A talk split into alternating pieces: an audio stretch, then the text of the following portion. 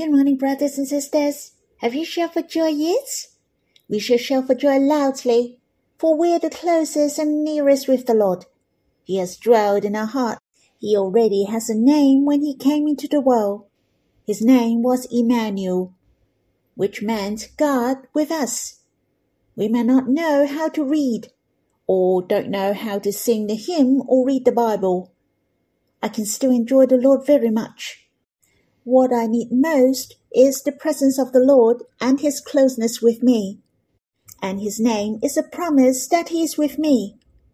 It is much better now. He is dwelling in my heart to be united with me, and this is the greatest blessing. This is the most glorious reality. I give thanks to the Lord who reminded me this morning. He liked me to focus on Him, but nothing else, for He is the most important.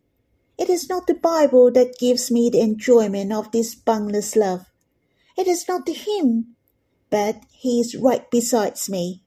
He has united with me in one spirit. There is a hymn in hymnal 2, Song 78, One Spirit with the Lord. There is the incomparable blessing and happiness in our life. We can dwell with Him every day. We are so close with Him and will not split even for a while. It is so treasurable, isn't it? Our union with the Lord surpasses all kinds of union. It includes the branches with the vine. Our union with the Lord is beyond head and body. We're united with the Lord. It's full of life and vitality. It is the union of love. It is incomparable. Hence, I hope when you draw near the Lord, not to focus on what hymn you will sing or what verse you will read. The focus on the Lord is with you at this moment. He is loving you deeply. You shall enjoy his name. His name is Emmanuel. Let us sing this hymn in hymn 2, song 78. One spirit with the Lord. Love, boundless love, to the Lord ever I'm joined. One in spirit, ever closeness to him. Enter into the untold riches of Christ. Exalt him high. Here is my role, my life. The glorious Lord in my heart ever oblies. Living union, I am his, he is mine. Never alone, living sweetness and night. As close as one splits not we for a world. Deeper union than the branches with the wine. Deepest union beyond her body tie. One in spirit, no hindrances we draw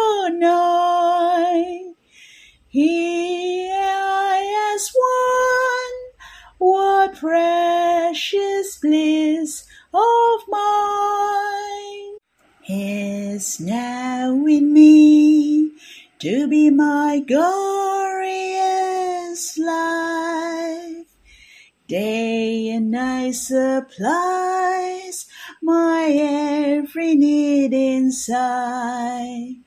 He is my drive, nourishes, transform and guides. Through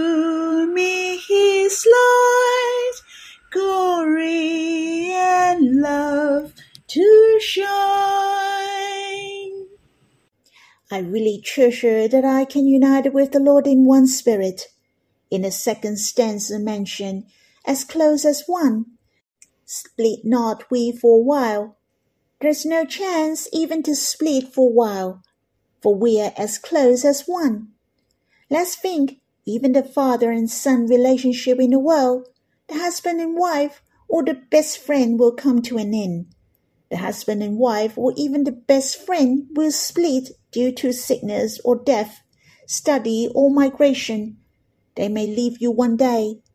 What I find is all things are not reliable. But our relationship with the Lord is not split for a while, for we're in one spirit with the Lord. It is the deepest union. It has given me the full confidence. It's so good, so reliable, and I have the assurance. I have the confidence, just like in the fourth stanza mentioned, day and night supplies my every need inside. I'm nourished, transformed, and guided. He works in us day by day, and we will bear fruits and glorify Him. Shall we sing this hymn again? In hymn no 2, song 78, One Spirit with the Lord. Love, boundless love, to the Lord ever I'm joined. One in spirit, ever closeness to Him.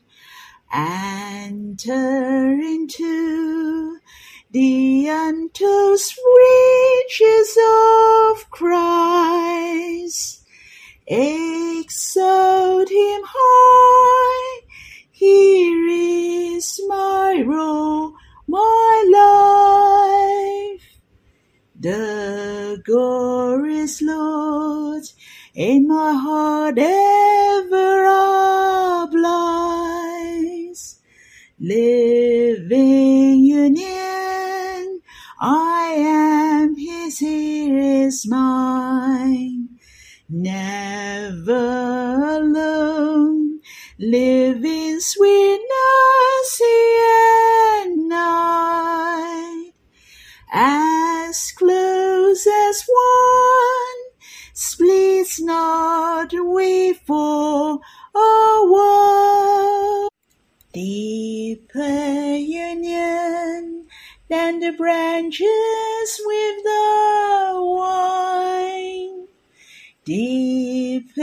deepest union beyond her body tie. One in spirit, no hindrances we draw nigh. Here I as one, what precious bliss of mine is now in me to be my glorious life. Day and night supplies my every need inside.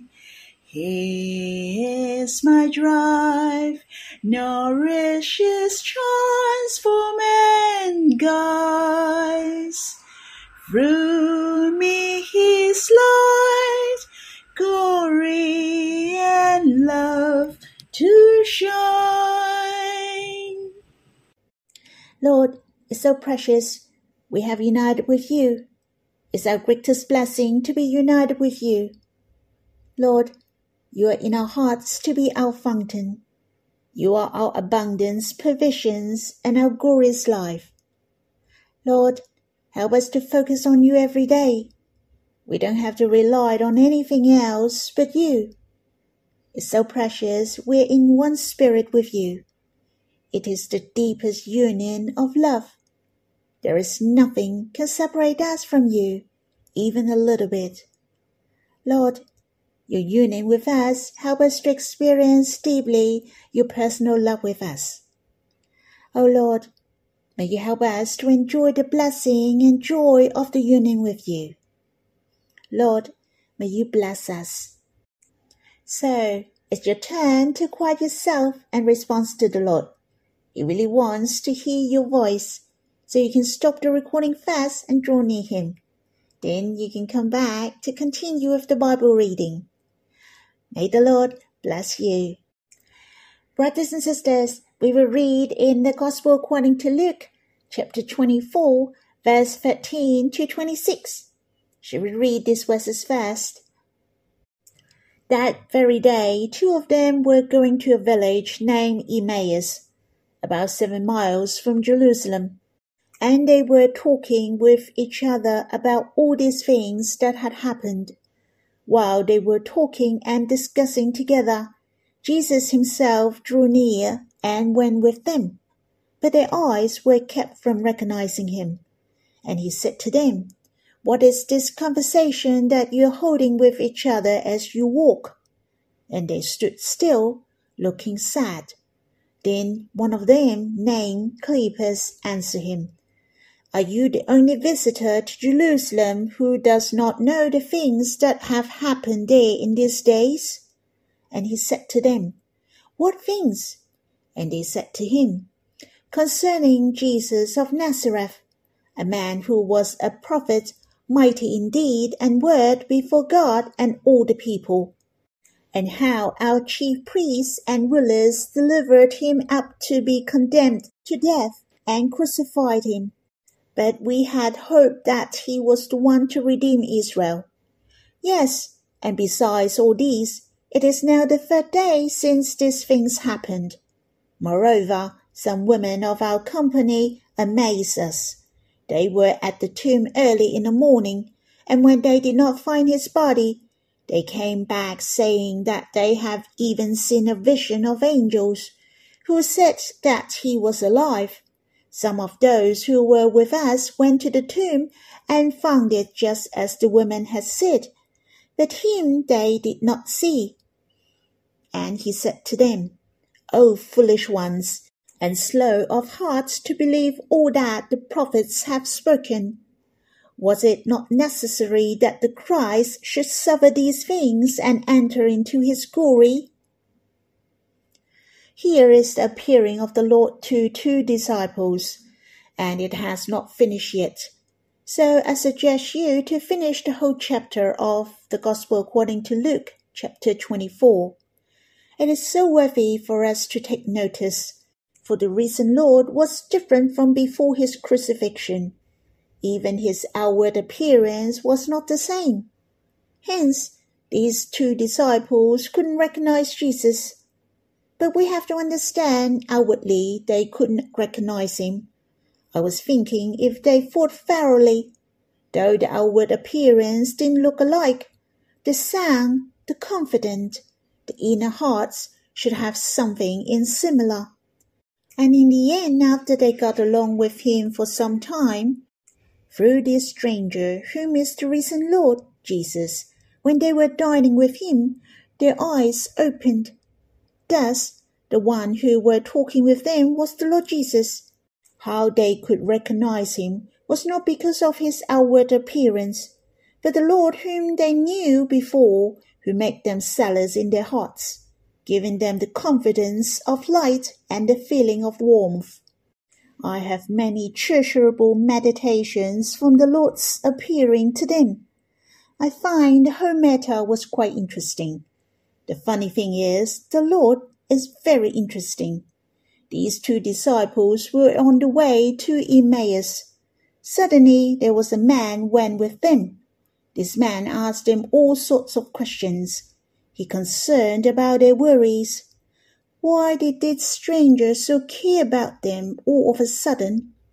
Seemed he knew about their disappointment and confusion. In verse 16 has expressed their status. Their vision became blur and couldn't recognize the Lord. In fact, normally speaking, if a person suddenly appeared how could you not be able to recognize he was the Lord Jesus? And there was the rumor talking about the resurrection of the Lord. The only reason that could explain is that their spiritual eyes didn't believe the Lord is risen. They came across too much information, so they were uncertain and their faith were low. They didn't know the stranger who cared for them was the Lord Himself. It was quite interesting during their conversations. Obviously, he was not an ordinary man. During their conversations, this man was very certain that Jesus is Christ.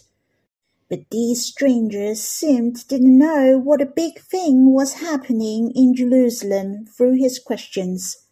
But that's impossible.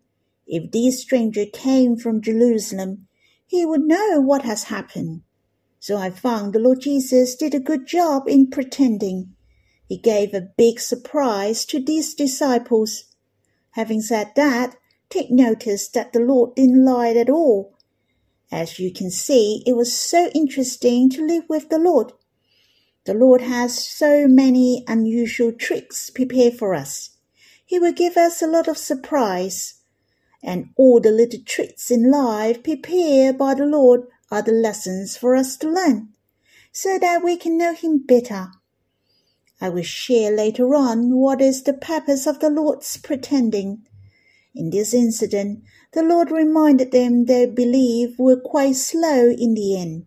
In verse 26, he confirmed with them whom they were hoping for redeeming Israel was Jesus, the Christ. He is the Messiah. Hence, he mentioned, Was it not necessary that the Christ should suffer these things and enter into his glory? Not only he has identified Jesus as the Christ promised by God in the Old Testament, he also mentioned to enter into his glory. He wanted to resolve their confusion about his resurrection and disbelief. The Lord Jesus said to them, The Lord Jesus is risen and has fulfilled the words of the prophets. So it stands to reason that the Lord is risen though they could recognize this stranger before them is Jesus. But all the words written in the Bible concerning Christ have clearly mentioned beginning with Moses and the prophets. The Lord has interpreted them clearly. They understood well and listened with great interest. Their hearts were kindled. Hence, they urged Jesus strongly to stay with them. I believe they wanted to listen to him a longer time. I guess if these two disciples were smart, they could recognize Jesus at that time. Why? Though his appearance may not be the same, the way he spoke, his faith, his attitude, and his power was the Lord Jesus that couldn't pretend. Before the Lord's crucifixion, the power of his teaching which kindles their hearts and they should have experienced before. Though they couldn't recognize his appearance, but they should familiar with his personalities as Jesus. What I can say, again, the Lord Jesus did a great job on pretending himself, and the Lord didn't upset because they failed to recognize him, but continued to pretend until they realized he was the Lord. Hence, I felt the Lord was so special through this incident. I hope we know better about who is this risen Lord through it. Firstly, I felt the risen Lord really care about our spiritual status. Even though we have unbelief, the Lord Jesus will not blame us. Instead, he will draw closer to us. He wants to clear our confusion, unbelief, and doubts. On the other hand, this risen Lord didn't get carried away after his resurrection and his victory. Still, he's so gentle and patient. He will continue to draw near us when we don't understand. He will explain to us and keep us company. As I have said, he did a great job in pretending. But that's not all. In the beginning, when they were talking, the Lord asked them what they were talking about. The Lord pretended he didn't know, for they looked sorrowful. The Lord Jesus knew well that their hearts were in sorrows, so that's how they start their conversation. And one of them asked Jesus that, does the Lord not know the things happening there? Then the Lord Jesus answered, What things? That was the second times of the Lord's pretending. So they shared to Jesus so and so in detail. how the Lord was condemned to death and his crucifixion, their feeling, their frustration, and they were confused about the resurrection of the Lord. So you understand why the Lord Jesus was pretending of not knowing. I think you all knew it. The Lord Jesus has pretended all along, for he longed to have the interaction with these two disciples. It is the interaction of love and in their minds.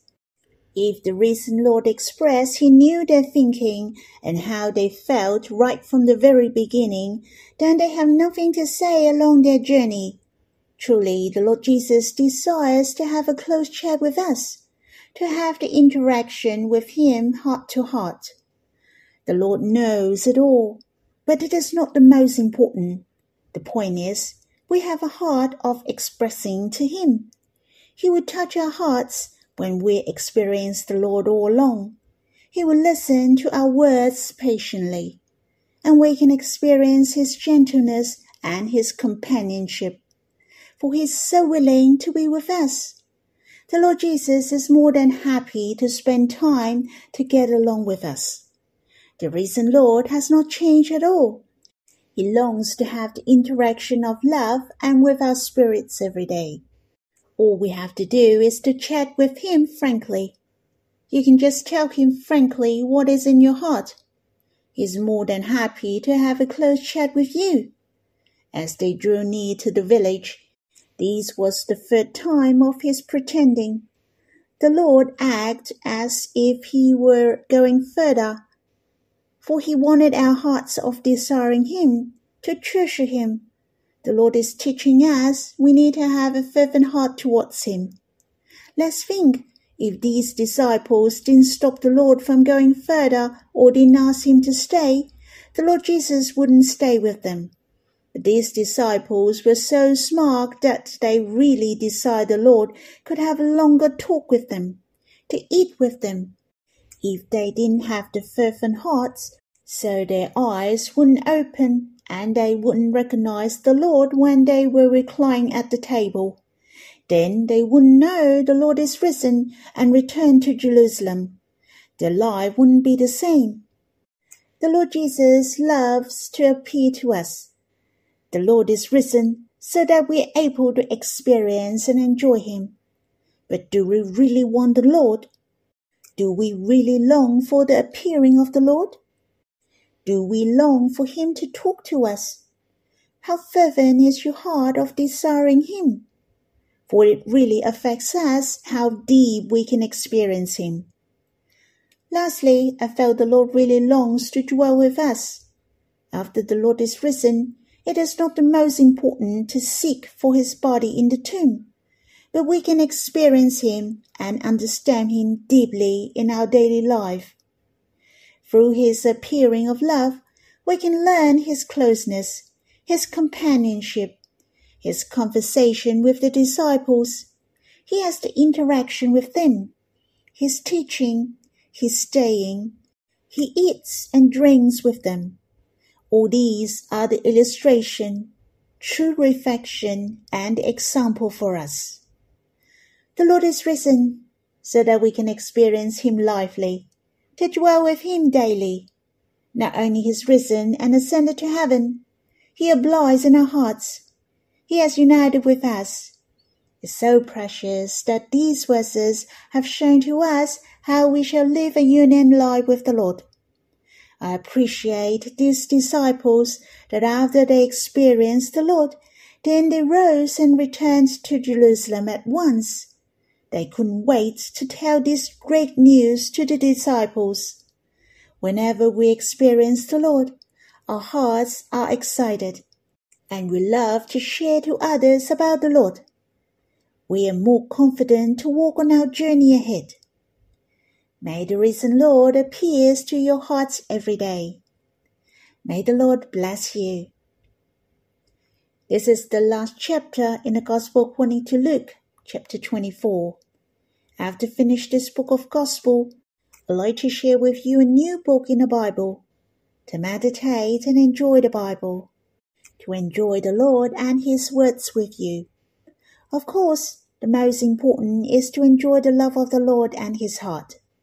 Very often, I will read Songs of Solomon when I draw near the Lord. So I like to read one verse in Song of Solomon for the next 117 days. You're welcome to leave your comments to me. There are 117 verses in Songs of Solomon. If we read one verse daily, then it takes about four months to finish. And it is enough to read just one verse per day. Very often, I only read half of the verses, and that's so enjoyable and abundant. Though we are not reading Songs of Solomon every day, but it is so new to read one verse daily. Every time I have different understanding on the same verse. It's so treasurable. Not that there is some new knowledge I receive from the verse, but I can enjoy the heart of the Lord from Songs of Solomon. The point is that it is easy for us to have the love fellowship with Him through His words of love. It's really sweet. You're welcome to pray for me. But I like to say it again the way we're reading the Bible, not that we're studying the Bible, but I'm focused on drawing near the Lord to enjoy Him and His love through the words of God. And this is my longing May the Lord bless us.